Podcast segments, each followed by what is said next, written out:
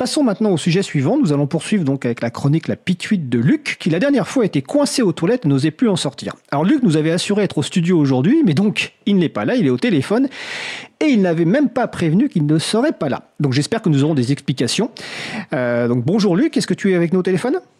Euh, oui, oui, Fred, je suis là. Alors ouais, je, suis désolé, j'avais promis d'être vraiment là ce coup-ci, mais c'est encore raté. Hein. Je m'excuse de ne pas être venu. Je m'excuse de ne pas t'avoir prévenu. Hein. Je m'excuse vraiment platement. Je suis vraiment désolé, euh, c'est ma très grande faute.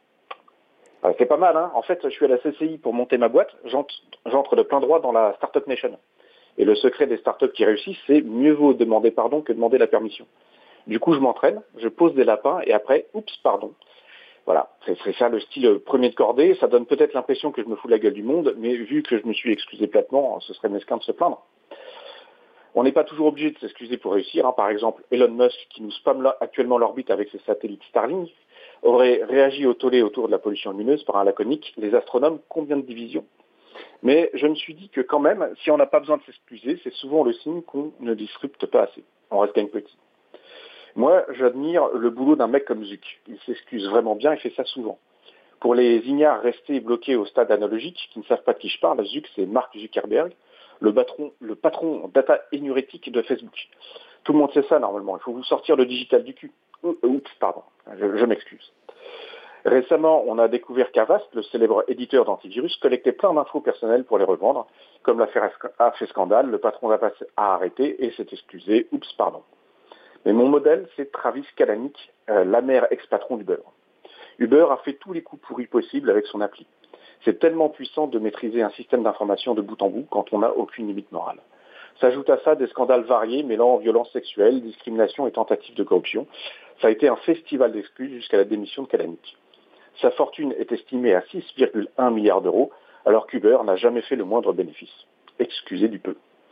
Mais là où Uber a atteint un niveau supérieur, c'est quand il a tué une piétonne avec son véhicule autonome.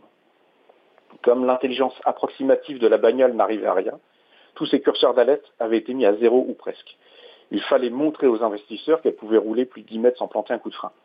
En conséquence, la bagnole avait bien détecté un truc louche durant les 6 secondes précédant l'impact, mais n'a ni dévié ni freiné. Des excuses et un gros chèque ont permis à Uber d'éviter le procès. J'admire également Practice Fusion qui propose un service d'aide à la prescription pour les toubibs américains.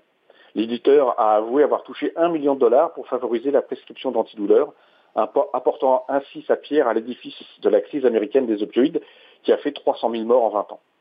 Bien sûr, euh, la boîte a écopé d'une grosse amende, mais on ne parle d'aucune mise en cause personnelle. Je suis fan aussi de Dennis Muhlenburg, l'ancien DG de Boeing, qui a démissionné, non pas parce que le 737 MAX a tué 340 personnes en quelques mois en se crachant deux fois, mais parce que l'avion est cloué au sol depuis bientôt un an et que la compagnie perd une fortune. La sécurité du nouvel avion avait été bâclée sous la pression des financiers.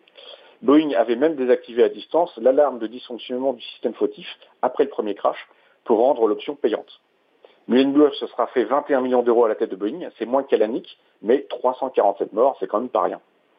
C'est ça mon vrai objectif de réussite, tuer des gens sans en subir les conséquences. C'est l'achèvement ultime pour quiconque suit ce principe de demander pardon plutôt que la permission. Et ce qui me met une larme à l'œil, c'est que ce principe est lui-même une entourloupe. Les premiers de cordée ne demandent pas pardon, ils s'auto-absolvent en s'excusant eux-mêmes. On reconnaît les purs de dur à ce qu'ils parviennent à dissoudre la morale dans le business. Et finalement, gagner des millions, c'est médiocre. Si à 50 ans, on n'a pas tué impunément, c'est qu'on a quand même raté sa vie. Bah écoute, euh, merci Luc. Alors, sans vouloir euh, trop dévoiler des, infos sur euh, personnel te concernant, je te donne rendez-vous dans deux ans pour savoir si tu as ta vie ou pas. Donc. C'est ça, c'est comme ça. Alors moi, je suis dans ma cinquantième année, donc on verra assez rapidement si je réussis ou pas ma vie. Donc en tout cas, merci de Luc. C'était la, chronique La Pituite de Luc, donc sur le thème Mieux vaut demander pardon que demander la permission. Et le site de Luc avec un K, c'est incroyableluc.org.